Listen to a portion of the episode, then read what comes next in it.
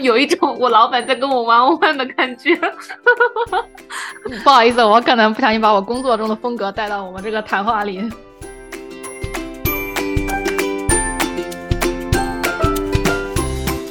被裁以后，第一次衷心的希望公司好好发展，不要辜负我的股票。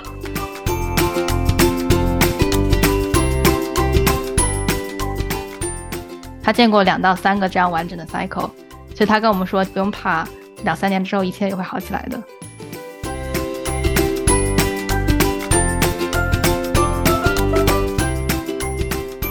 大家好，欢迎收听新一期的 Coffee Chat，我是他乡论坛里的川唐风，也是 Simona。这一期我们邀请了两位在最近经历了某大厂裁员的朋友们，和我一起来聊下他们的心情和见闻。在科技公司一波又一波的裁员潮里，希望这期节目给大家一些关于裁员的信息和安慰。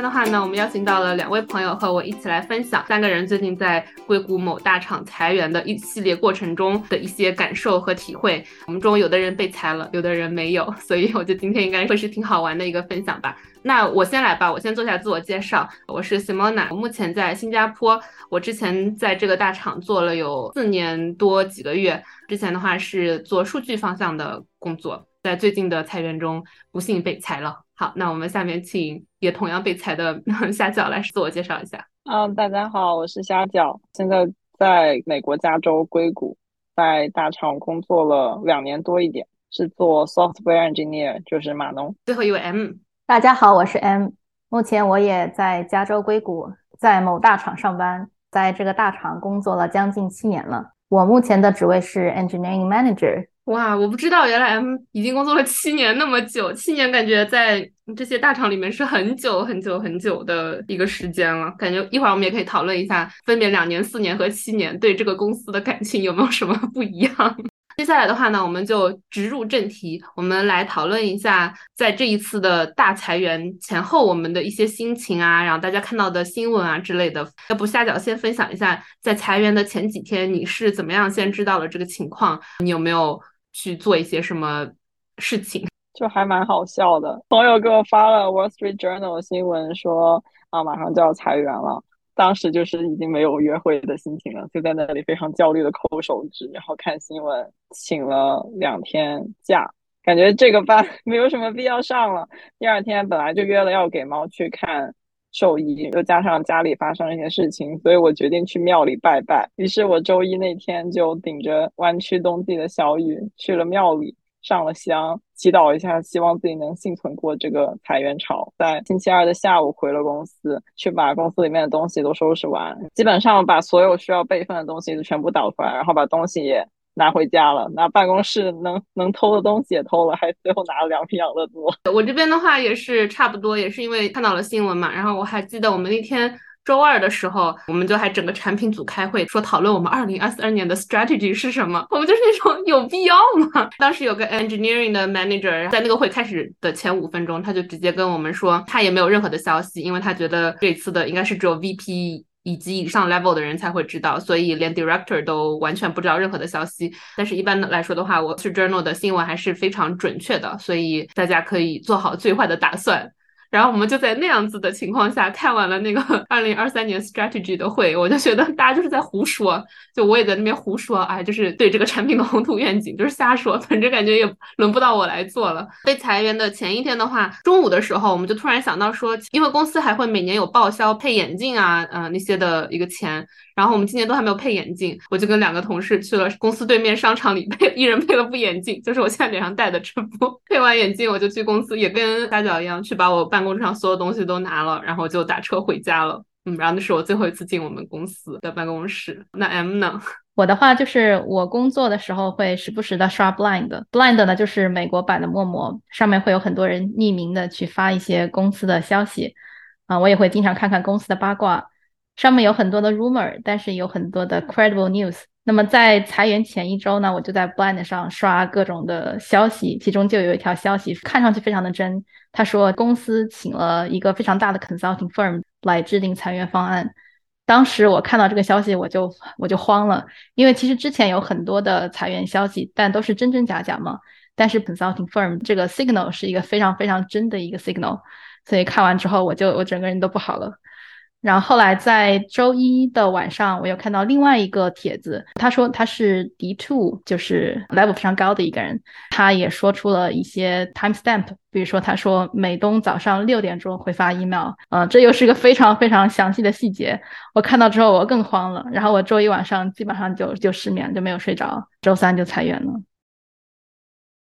那下面一段的话，可能是我跟虾饺的讨论更多一点，因为我们俩都没有 survive 过这个裁员。我先来分享一下，收到裁员邮件的瞬间，我人在哪里，心情如何之类的吧。因为我是人在新加坡嘛，他们写的非常的模糊，什么政府的规定，可能是那种下班时间你不可以裁员的意思嘛。所以我们是比美国的人是要晚很多才知道自己有没有被裁员。我们是跟北美的人一起。同步收到了一个给所有人的邮件，就是说我们接下来要裁员了。但是在那封邮件之后，我们是晚上七点钟收到邮件嘛？第二天早上六七点的时候，我们新加坡的同事才陆陆续续的收到邮件，说知道自己有没有被裁掉这样子。所以那天晚上就一夜无眠嘛，我大概睡了两个小时。第二天早上的话是大概。七点不到，我就我也没有闹钟，我就自己醒了。醒了之后，我就看了一下邮件，就收到了那一封邮件。不过好在的话，是因为在这个裁员之前两天嘛，就大家其实都会有点紧张吧。新加坡的产品组可能人也不是很多。嗯，三三四十个人吧，我们就已经建好了一个 WhatsApp group，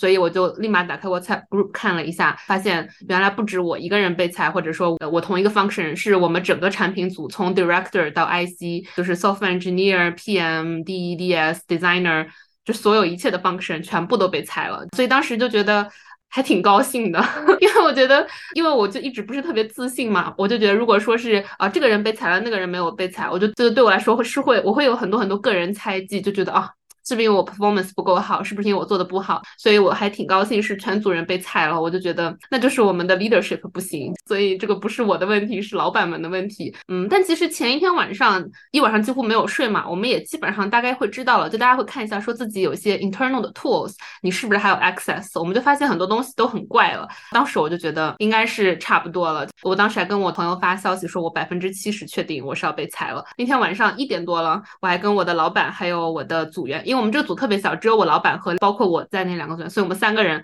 还聊了一会儿天。然后我们都已经在畅想说啊，被裁了之后要去干什么。另外一个同事就是说啊，Man will be so unhappy if we didn't get fired。就是我们都已经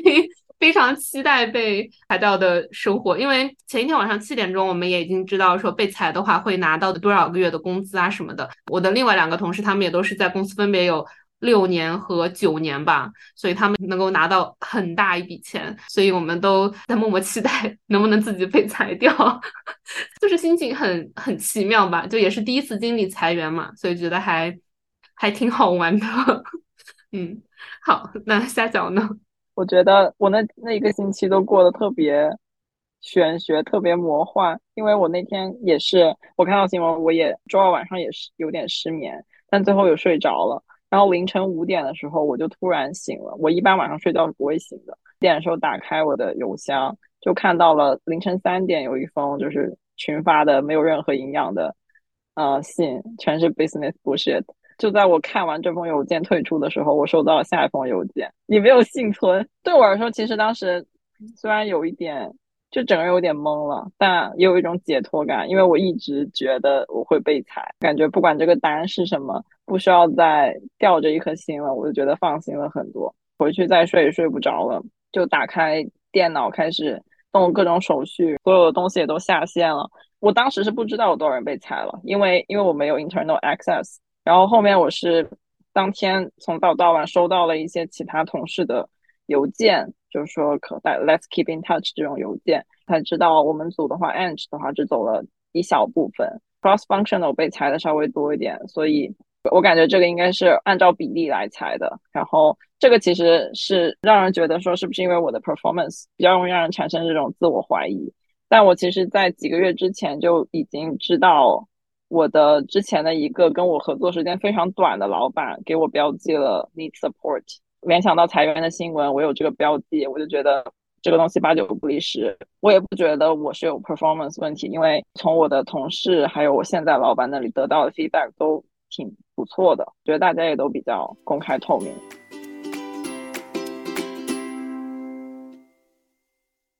因为我们现在离裁员的话，其实过去了大概两周半的时间，然后这两周半的话，对我来说我还是挺开心的。但是唯一的不开心是被裁员当天晚上，其实我人已经非常非常累了，但是我就觉得就坐在家里就感觉心里就不太稳定，所以我就去严管爬墙。可能是因为人太累了吧，所以反应的速度都会变慢，我就把脚给摔到骨裂了，所以就做了手术，就等于说我被裁员的。同一天开始，我就处于一个非常不能够移动的状态，但我还是坚持去了日本旅游，因为因为本来就已经 定好，刚好是裁员之后的第二天早上九点多的飞机去日本玩一个星期。我当时就是心一横，就觉得，嗯，如果我要是坐在家里，我肯定每天以泪洗面的，那我还是出去玩吧，拖着我的断腿在日本坚强的玩了十来天才回来。我实在是太佩服你了。对，我就觉得我有点神经病，就有点疯了。但是我当时就觉得不去的话，我肯定会就非常非常难过，还是去吧。然后现在的话，还是属于一个心里还没有很 settle 的感觉。我不知道你们能不能理解，就是还是觉得就不太知道未来在哪里。这个腿又是这样子的，所以就还没有想好到底应该要怎么办。我知道虾饺的话是之后有非常快速的进展，那你可以分享一下你裁员之后一两周的心情变化吗？我感觉我刚被裁的那一周，每天早上起来就是充满了干劲。这个 B 班我真的 不用再上了，实在是太爽了。那两天很打了鸡血，然后有很多很多的认识的同事啊、朋友啊、以前的同学啊，纷纷帮忙 connect 各种工作机会，就一直很忙，约了每天都是四五个 recruiter call，然后又改简历啊、刷题啊，填的很满，然后一种打鸡血状态，就种啊，我终于又可以。掌握我的生活了，大概一周以后我就有点受不了了，因为我本身就特别讨厌跟人打电话，所以每天打四个电话，我要休息七八个小时都缓不过来，感觉睡觉都在跟人打电话，梦里都是 l e c o 的那个屏幕，就很痛苦。陆陆续续开始有一些面试的话，感觉也说实话非常匆忙，非常草率，觉得自己准备的不是很好，面试的结果也比较不尽如人意，加上这个身份焦虑在这里。因为有一些移民律师说，很有可能从裁员通知当天往后算六十天，我在美国的这个移民身份就会过期，就非常非常的紧。加上现在接近年底了，很多公司的招聘流程也比较慢。最近除了某大厂，还有某大厂和某大厂也纷纷放出了要大幅裁员的消息。整个市场就非常糟糕，我当时就觉得很可能跟你的心情有点像吧，不知道未来会怎么办，一直在想最坏的情况是什么，最坏的情况发生了会怎么样，我到底要有什么办法？但比较幸运的是，就通过我以前同事的 connect，我就得到了一个工作机会。在感恩节假期之前，当时还有点犹豫。我现在想想，我都不知道我在犹豫什么。然后一个假期过了以后，觉得哎，我还是想出去玩，因为感恩节假期看到很多人在外面玩，但我本来是计划在家刷题，觉得自己非常非常的痛苦，太惨了。我就觉得算了，我要出去玩，我就接了这个 offer。现在就开始每天计划要去哪里玩，然后订机票、订酒店，觉得很快乐。哇，那真的是非常快，也就是两个星期吗？对，从这接到通知到。正式签 offer 就是两个星期，就可能像买房一样，就是你可能看到第一个房子你就觉得很好，但是别人就会说啊，你第一个房子就要签约吗？是不是有点草率？是会有那种犹豫的心情吗？对对，就是那样子。因为其实我当时还在假期之后约了两个我还比较感兴趣的公司的面试，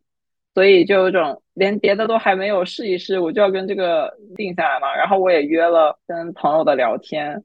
有个朋友他讲的，我觉得他讲的很好。他说：“你就是随便先找个过渡一下，就是约约而已，不要太当真了。”我觉得很有道理。我说我好像每次都抱着在找 life partner 的心态在找工作。他说：“对啊，就是这样子的，就跟 dating market 是一样的。”好，我觉得这个等会儿我们也可以在之后聊一下我们跟公司之间的这种情感的联系。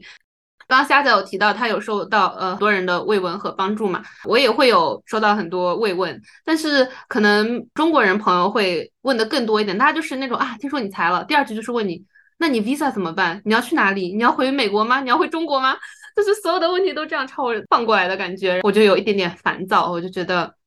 就是我怎么知道呢？就我看我才刚被裁一个小时，我就已经决定好我之后的人生了吗？被问的多了就有点烦。但是确实还是有很多朋友会帮忙 connect recruiter 啊之类的，所以就觉得至少是这种 massive 的 layoff 的话，就大家都可以理解吧，都会尝试说想要去理解你的心情，然后尝试去给很多的帮助。所以我觉得这样子的方式还挺好。如果是那种小型的 layoff，可能人家都不知道你被裁了，然后也不会主动的来 offer 啊。因为他 lay off 的人够多，就导致了它就变成了一种大家都可以公开接受的事情了，所以我觉得挺好的。我也觉得，就是这件事情上，我甚至觉得还好我被裁了，因为我感觉如果之后是一些更小规模的 lay off 的话，你很难跟别人解释这是领导的问题还是我的问题。现在我就可以完全甩锅，不是我的错，是他们早前的招人决策有问题，所以现在才不得不 lay off。那我觉得这是一个很好的 segue，我们现在请没有被裁的留下来的 M 来分享一下他的经历。M 的话是怎么样知道自己是没有被裁的呢？我也是那天早上西海岸五点钟从宿醉中醒来。对我为什么会宿醉呢？是因为我周二晚上非常的 emotional，就深夜买醉，出去买了一些 tequila，然后在家里面一个人喝酒，喝到九十点，然后睡着了。我是应该三点钟起来的，但是我 miss 了那个闹钟。五点起来惊醒了以后，我也是打开了我的 email，发现了三封邮件。第一封邮件也是员工信，第二封邮件就是通知我，呃，幸存了，我没有被裁。我还收到了第三封邮件，这个邮件是 manager only 的一封信，里面有一个链接可以点开，看到我们 team 整体的裁员情况。team 一共有九个人，其中有一位同学被裁了。那你们是当天就回到了公司呢，还是第二天才回到公司？因为你说现在的时间是那天早上的凌晨五点。当天其实公司就有发邮件建议大家不要去办公室，并且我也听说 badge access 也暂时被 disable 了。我猜可能是被裁的员工，如果呃，如 就说如果去办公室的话，可能会有一些情绪上的表达，比如说会可能会不满。所以我是第二天周四去的办公室，这样到了办公室会。有什么感觉呢？对我能感觉到非常的不一样吧，大家的士气整体都非常的低迷。我也有跟几位同事聊天和吃中饭嘛，然后他们都是表达出了很复杂的情绪，震惊、有后怕、有伤心，还有愤怒。大多数人会有一种叫 survivor guilt，就是所谓的劫后余生后的一种羞耻感和一种幸运感混合在一起的一种一种情绪，就是非常的复杂。对。这里的话，我可以插播一下，我们这边是早上大概六七点，大家就知道自己被裁了嘛。然后中午我们大概有二十来个同事一起去吃了午饭。哇，我等会儿可以把照片发给你们看，你都想象不出来，那个是我们刚被裁了五个小时，所有人就是笑的都已经认不出来了。我们组人都特别特别高兴。好，我觉得这是非常不同的一个状态。对，我觉得这个是一个反差。我们幸存的人。大家整体的这个士气都非常低迷，但是听上去就是你们组被裁的人反而比较的情绪比较高涨，其实是一个非常明显的反差，这个还挺有意思的。我感觉我也是，因为我跟我比较关系比较好的同事聊，感觉他就还，嗯，那两天还是挺伤心的。但是我其实就是尤其是刚才那两天，我打了鸡血，我贼高兴。对我这边再分享一下，就是我们的 rest of the week 我们是怎么度过的。周三呃当天我记得是有很很多的这个 Q&A 和这个 meeting。我记得第一个 meeting 是 CEO 跟被裁的人大家一起开了一个大会，然后第二个 meeting 他后来又跟所有的 manager 开了一个 manager only 的大会，最后呃 at the end of the day 他开了一个与所有员工在一起的一个相当于 town hall meeting 开了一个大会。然后在每一个会上，CEO 都看上去非常非常的苍老，感觉他一夜之间老十岁。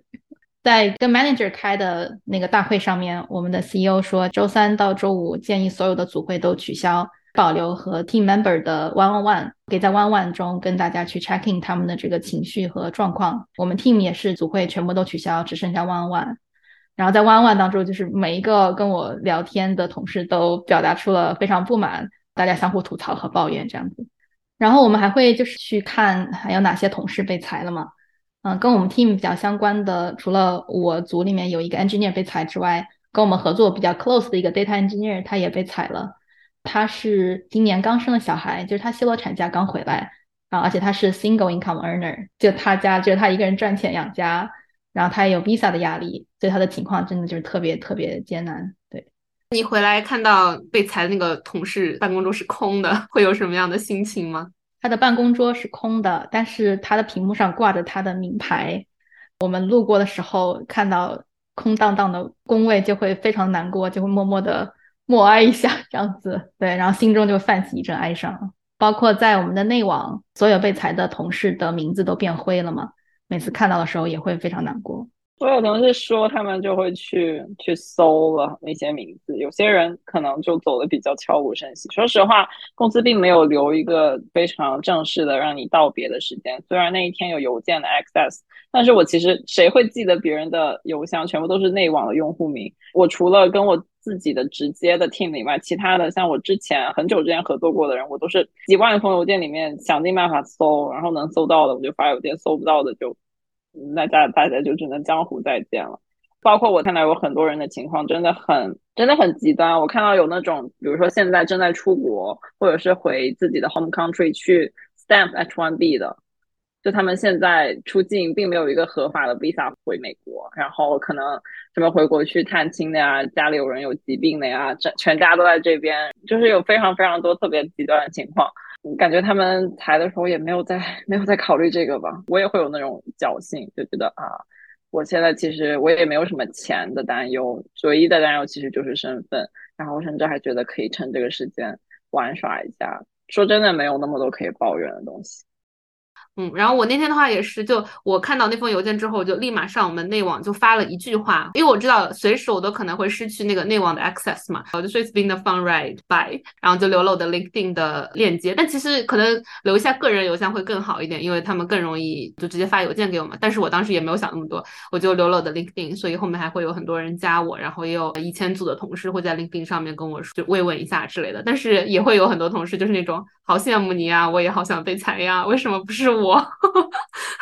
我觉得这份工作确实是压力挺大的啊。我们之后也可以聊一下在这个公司工作的一些体验。我们到现在的话已经过去三周了，大家会有什么样的感觉吗？或者你的生活有一些什么样的变化吗？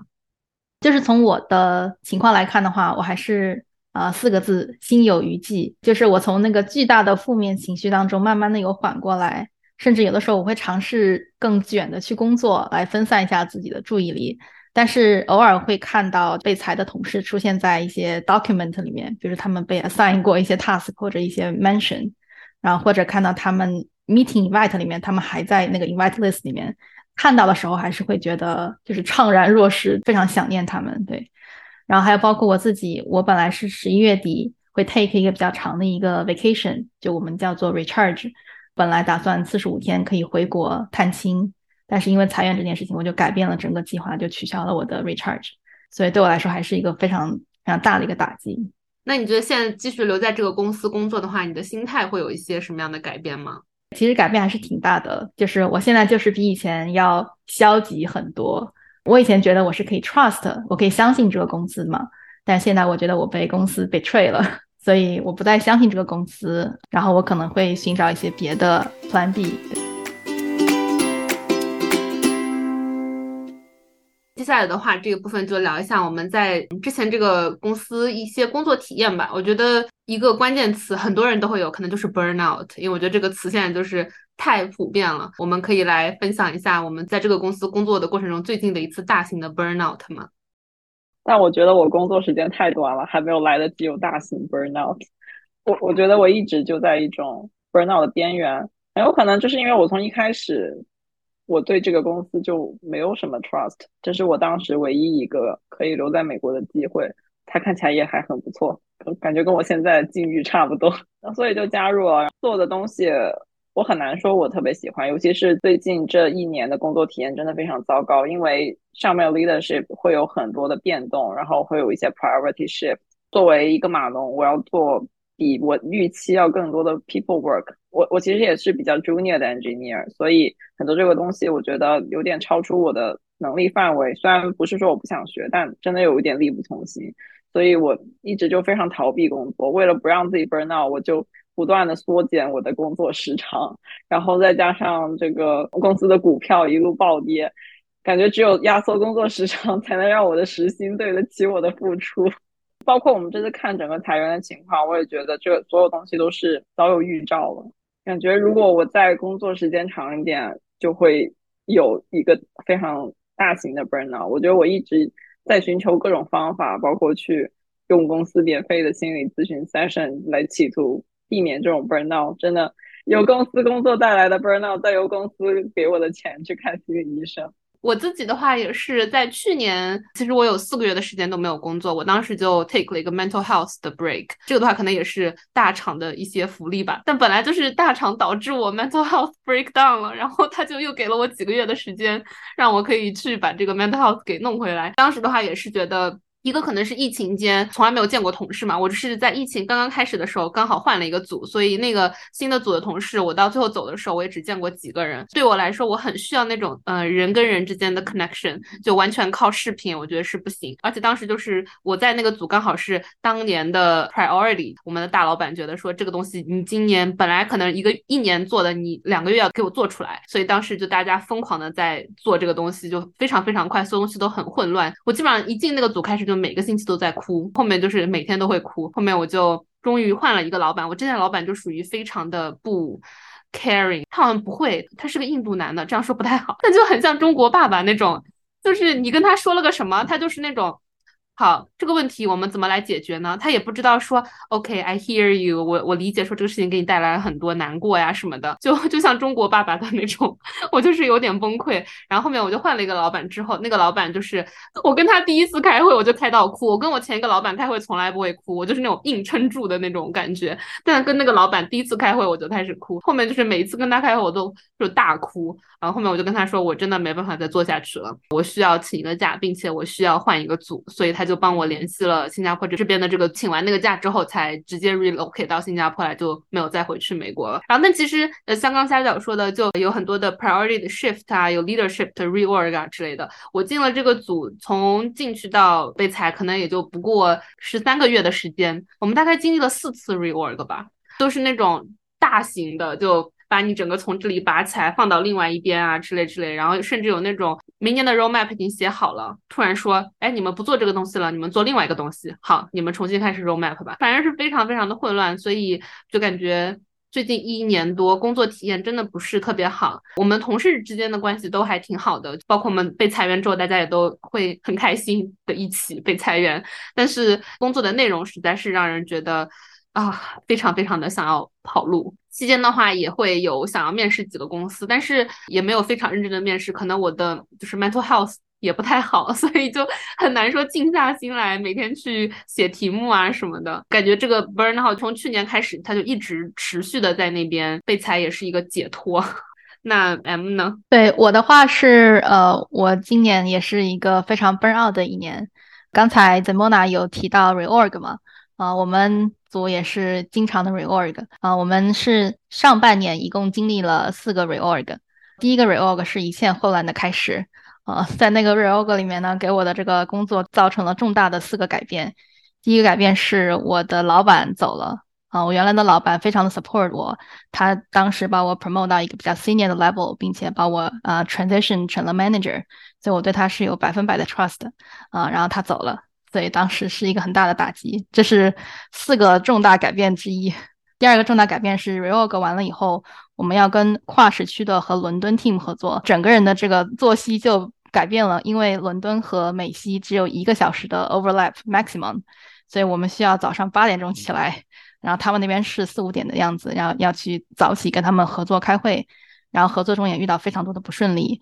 所以这个对我的作息带来比较大的改变。然后第三个改变是我当时 reorg 完了之后要 take 一个新的 team，这个 team 有六个人，我当时 support 五个人，reorg 完之后我一共要 support 是一个人，对我的 workload 其实是一个 double 的一个一个改变，当时都惊呆了。然后最后一个改变是我 support 的这个新的 team，在我接手之后马上就陷入了 crisis mode。就当时他们 team 的一个 upstream 的一个 dependency 马上就要被 deprecate，我一开始带这个 team 就要去拯救这个 team，当时也对我是一个巨大的冲击。所以在这四个非常大的这个因素的冲击之下，我经历了整整六个月的 burnout，一月份到七月份一直都是处于非常非常 overwhelming 的一个状态。到了七月份的时候。当时作为 manager，我们还要做 promotion to calibration，所以我是在严重 burnout 的状态下面，基本上是哭着完成了三个 promotion case。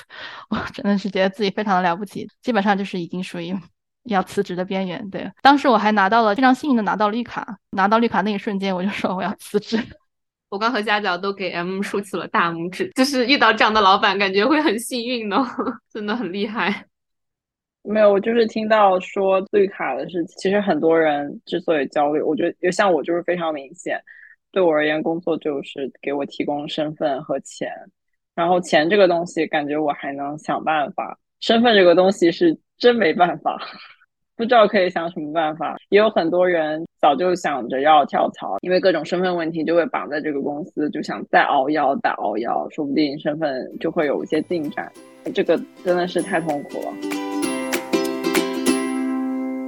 我们接下来来讨论一下，我觉得也是我最近在听很多播客呀之类的，关于说被裁员之后，很多人会陷入焦虑的其中一个原因的话，可能是在现代这个社会的话，我们。很容易的话，就会把公司和个人的 identity 会绑定在一起。毕竟像嗯，比如说在公司都工作七年了，可能比如说自我介绍啊之类的，也会就是很容易的就会把这个公司啊之类都带到这个里面。那像我们就突然间失去了，正是 overnight 就失去了这个身份之后的话，可能也会让我们觉得有一点点奇怪吧。就甚至连衣柜都要清理一下，因为我衣柜里面还有很多 team 啊、公司啊发的那些 hoodie 啊、jacket、短袖啊之类的。就觉得这件衣服，那我以后是要穿呢，还是不要再穿？甚至我我这几年都没有买过包，就是都没有买过书包，我的书包都都是公司发的，所以这些书包我还要再用吗？我我就是会觉得。啊，一下子就这些所有的东西都要剥离开来。呃，像我现在桌上这个水杯，还是公司的水杯，我用了好多年了。我的生活里面，可能我比较省吧，就是我很少，如果说公司给我发了水杯，我就很少自己再买一个水杯，就就会有一种这个公司它已经渗透到我生活的很多部分，所以我要怎么样把它剥离开来？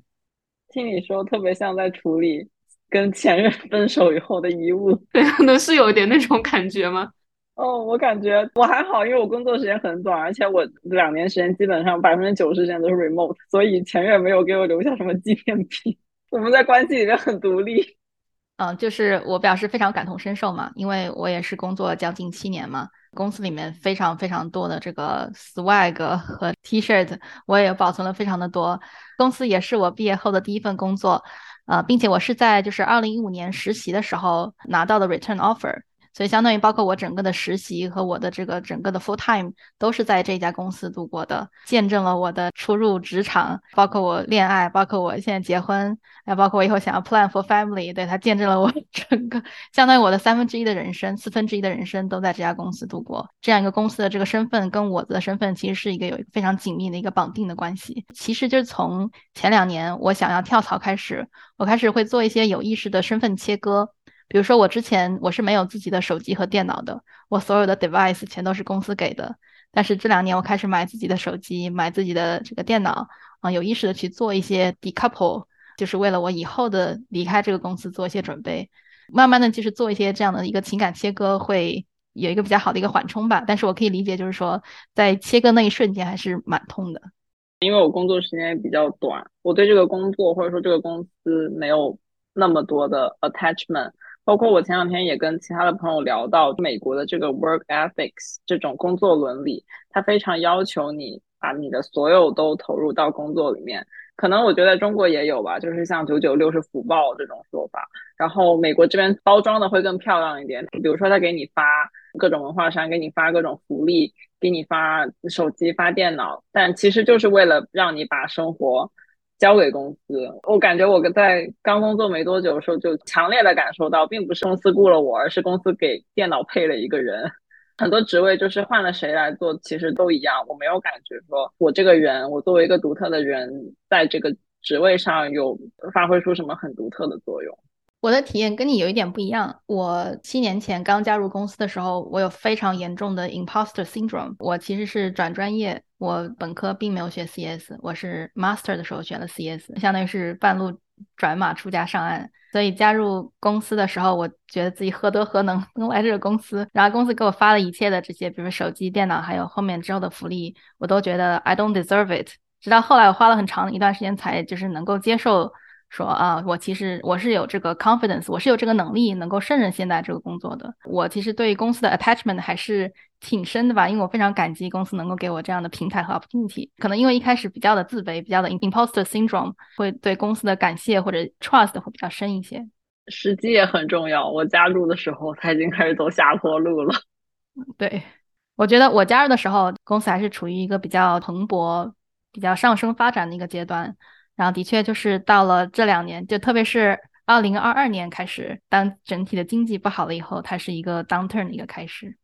比如说裁员的话，其实也是一个时机嘛。因为像我的话，有的时候也会想一些假如嘛，说我如果去年没有 relocate 到新加坡，那我可能还在原来的组，可能那个组的话就不会把我裁掉。就大家会有这种，如果我当初做了什么样的选择，我可能现在就不会这样子的那种想法吗？我超级，我特别特别能 relate，因为我在的前一个组，他们就确实没有裁员。感觉这个事情也算不到，然后这还有很多，包括我刚刚提到，我我也会想说，是不是我之前如果我更努力一点，写更多代码，我就不会被 Beyond support，然后我现在就不会被裁员。然后还想过，如果我早点开始跳槽，我现在是不是已经，我现在可能在下一个公司的裁员名单上了。所以这个东西也说不好。然后最后悔的一点，可能就是觉得啊，为什么没有开始早点看其他国家的移民？为什么一直被美国移民局？绑在美国，我再也不要在美国待着了。浓浓缩起来就是早干嘛去了这五个字。可能对我来说，我会想，如果我被裁了，会发生什么？包括在裁员之前的那个非常 emotional 的周二晚上，我的脑海里面就一遍遍的在在脑补说，如果我收到那封邮件会发生什么。当我不断去预演这个画面的时候，我才发现，其实我非常害怕去失去一些东西。比如说，我之前一直想说啊，我想要平躺，我要裸辞。但是真正遇到这样一个情况的时候，我会我发现我为了保住这件事情，我可能会放弃另外一件事情。所以对我来说，我会想，如果我被裁员了，我会发生什么？是一个镜面的一个想法。对。M 的话，你在之后，你对于公司的情感有发生哪些变化吗？这个对我来说，基本上是一个对于公司和我们 CEO 的一个信仰崩塌。因为我们公司的 CEO 他是一个，其实是一个挺传奇的一个人物吧。然后他也有很多比较忠实的追随者，我觉得我们公司很多的高层都是这位 CEO 的非常忠实的追随者。但他做出了这样一个裁员的一个决定之后，其实很多人是非常非常失望的，相当于跌下神坛的这样一个感觉。然后当你的这个信任一旦打破之后，就很难恢复了。我想说，裁员以后。我感觉这个就是，我也会想说，这个事情发生以后，我究竟失去了什么？因为工作对我而言意味着很多，就是钱，然后身份、医保。我本来安排了在上周的一个每年的体检，但是因为被裁了，然后我就没有办法进公司的医院了，所以我只能把 体检也给取消了，就是另外约。就感觉所有东西都绑定下来。但那个事情真正发生的时候，我意识到，对我而言最重要的。对我而言，最重要的还是身份，其他的东西我都可以。就像 M 说的，有些东西是可以牺牲的，为了保住另一些。某种程度上，挺感激有这样子一个机会，让我真的认清了这个 priority。因为我之前想要跳槽的时候，就是因为被画了饼，说也许可以年底升职，我就想升职啦，那我就可以拿更多钱啦，怎么怎么样的，就被 金钱蒙蔽了双眼。但其实现在静下心来想，我其实没有那么在乎钱这个问题。作为硅谷的码农，我挣的钱对我而言，自己就吃饱喝足已经足够了，没有什么远大理想。是的，我觉得对于我们第一代移民来说，身份真的就是最重要的一个立身之本。我也还在犹豫，我是不是要回美国，因为因为我们是中国人嘛，所以就绿卡也还在排期，这些都是 移民伤痛文学。跳到下一个环节，就是我们最后一个环节，就是我们可以来聊一下 What's next。虽然我们刚刚已经有聊了一些了嘛，大家的之后的出路，我觉得我可以顺着那个话题说一下。就我目前的话，也是有在面试一些公司啊，我不过只投了两个简历，是我确定我应该是会喜欢的那种，就没有海投简历那样子。一方面的话，也是还是没有想明白，说我到底要不要再继续去上班。因为我很怕说继续上班又跟现在这个公司这样子，就让我非常 burn out，人生真的没有什么意思。另外一方面也是在想，如果要去找个厂上班的话，那要去哪里？是回到美国呢，还是说去欧洲啊，或者去其他国家？一直在思考，试图去思考人生，说我到底想要的是什么？甚至想说，那要不就干脆先给自己 gap 一年。我还查了那种西班牙的语言学校，非常的 legit，你就可以在那边就待着一个星期，就上二十个小时的课，就每天早上去上课，每天下午你就自己玩，每个周末你。就自己玩，相对比较便宜，毕竟我们也从公司拿了一笔钱。我直接看了去三十六个星期，我都不看那种什么去三个月之类的了，我直接看了去三十六个星期，包住一天还包两顿饭。可能是两万多美金吧，九个月耶，然后你连住宿什么都不用想了，我就觉得嗯，而且就是签证啊什么也都很方便，很 practical 的东西。如果我我想要去西班牙待着的话，我就可以用这个方式去待着嘛。就是也是因为有身份吧，就比如说我跟我姐说啊，我可以去西班牙待几个月，可能之后再去南美洲待几个月，因为应该是好像你有美国的签证，你就可以在南美洲就一个国家待两三个月的那种。但是我姐就会说，那你那你的 home base 在哪里呢？就因为我也不想回国嘛，她就会问我说，那你你你不会觉得很很累吗？你好像隔几个月就要想我之后几个月要去哪里，那你的家在哪里？但我觉得到目前为止，我好像还是没有家的感觉吧，不管在哪个城市生活。这些所有的可能性，一方面是一个 privilege 吧，就我还可以去想这些可能性，比如说钱，我也觉得没有问题，我暂时不上班几个月也 OK。但另一方面也真的觉得啊，就是我不知道我想要什么。我觉得年轻人可能既要又要还要，所以就不知道自己到底要什么。我比较好奇，我想问你一个问题：你觉得工作对你来说意味着什么？怎么有一种我老板在跟我玩玩的感觉？不好意思，我可能不小心把我工作中的风格带到我们这个谈话里。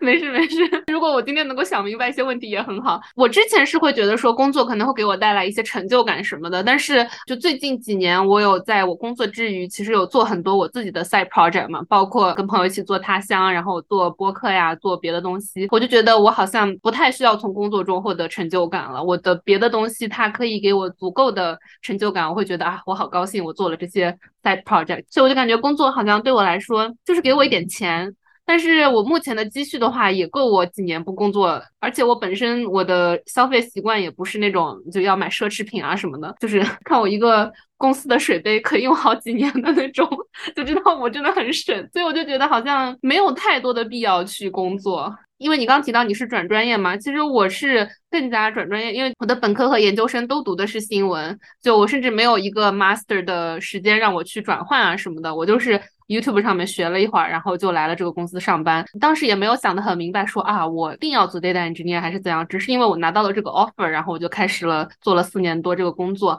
就觉得我好像一直跟这个工作不太 match，因为我不是很喜欢写代码，而且我基本上真的是只懂一点皮毛，就我所有的代码的知识都是在这个公司获得的，而且这个公司的话就属于它的 internal tools 都做得很好嘛，很多东西其实我只要知道怎么用它就好，我根本不需要了解觉得背后是怎么 run 的呀之类的。其实到现在还是会有点 imposter syndrome，我就觉得说。别人应该都懂背后是怎么跑的吧，但是我真的不懂。平时就是工作也很多嘛，工作量太大了，我也没有那个时间说去真的了解。哎，我写了这个代码，但这个代码背后到底是怎么跑起来的呀什么的。如果要继续让我去非常 hardcore 写代码的话，我就会觉得，嗯，我好像不是特别喜欢。所以我也还在想，我到底想要的是什么，然后我是不是真的喜欢这份工作？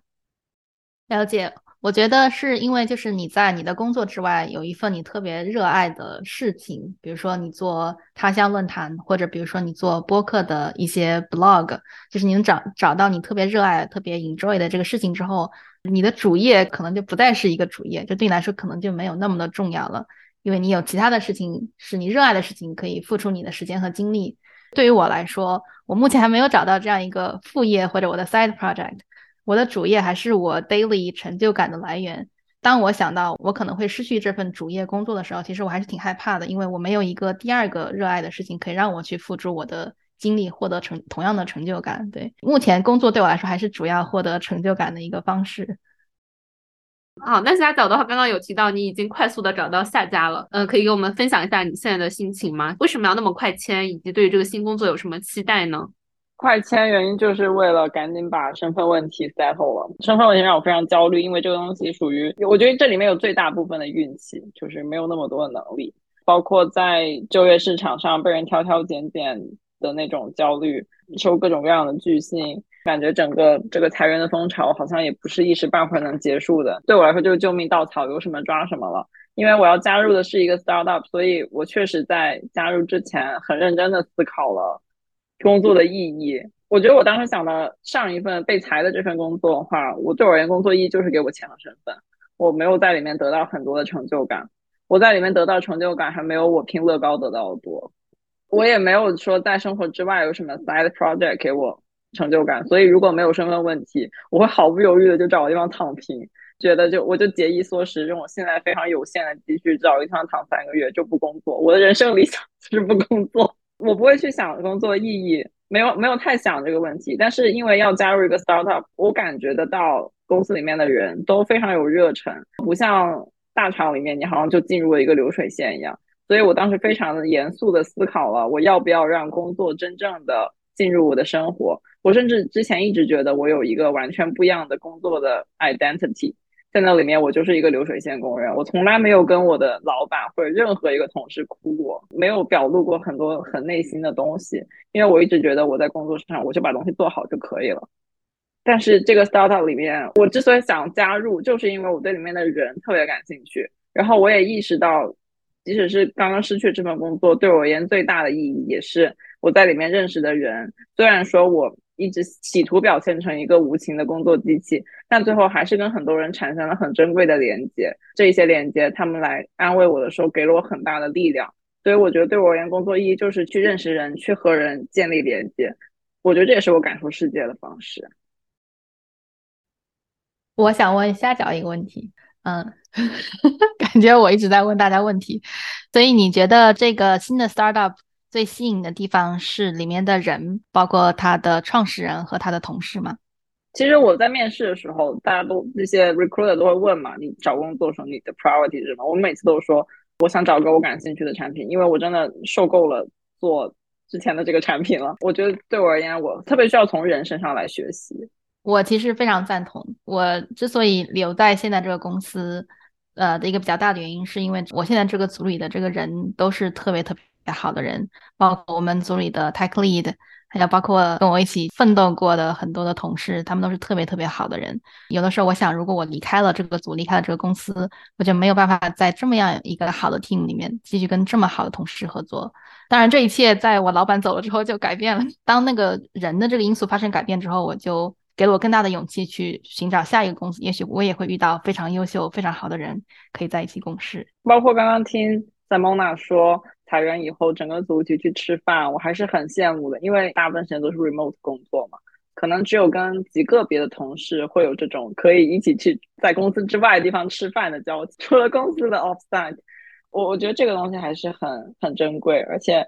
可能也是因为这样子的大家在一起的互相鼓励，让我们这个被裁员的过程没有那么难过。M，你虽然没有被裁，那你接下来的打算会是什么样子的呢？我接下来的打算也是在寻找 Plan B 嘛，在面试好几家公司。哦，我是一个目前特别想去 Startup 的一个状态。我原来是就是一直苟在大公司大厂里面，是因为我觉得可能 Startup 会有一定的风险，可能会有裁员或者可能会有发展的风险。但是现在既然大厂都裁员了，那我这个就相当于这两块的风险是同样的 level，像打消了我的一个 concern。所以我现在就是更想去 Startup 看一看。所以希望我可以拿到我的这个 dream company 的这个 offer 吧，然后能够做一些不一样的事情。